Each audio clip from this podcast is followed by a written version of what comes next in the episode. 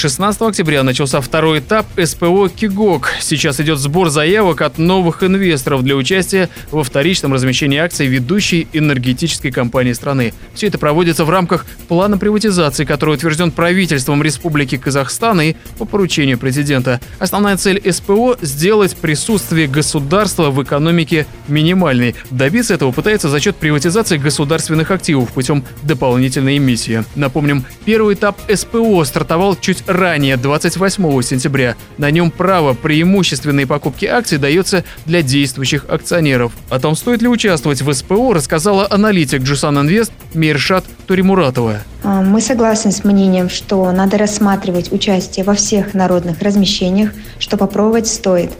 А если коротко говорить, у Кигока понятная, низкорискованная история, которая может все-таки повторить путь роста казмана газа после IPO в конце прошлого года.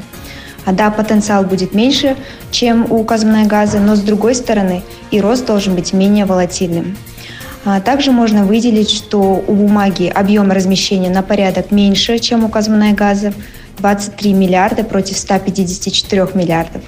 Э, но при этом будет 5 маркетмейкеров вместо 4. Одним из главных а, минусов – это то, что Кигок получает выручку в тенге, то есть является тенговым активом, поэтому компания может столкнуться со снижением спроса на акции в случае роста девальвационных ожиданий, как это было в прошлом.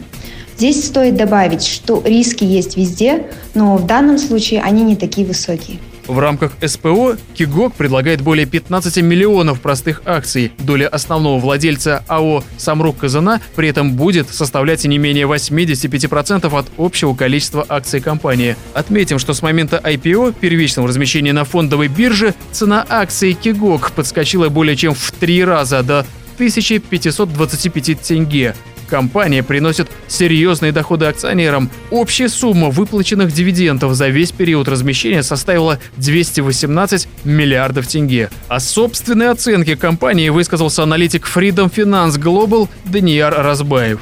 После объявления СПО э, мы обновили нашу модель оценки, э, но в этой модели оценки мы сохранили все прежние предположения по основной деятельности компании, которые вот вы задали до этого месяц назад – после выхода финансового отчета по итогам первого полугодия.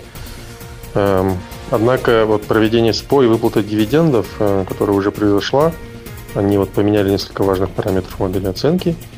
Эм, также нужно понимать, что мы предположили, что компания вот сможет продать все свои 15,3 э, миллиона акций на СПО, и, следовательно, вот при объявленной цене в 1489 тенге на э, акцию – компания получит 22,7 миллиарда тенге.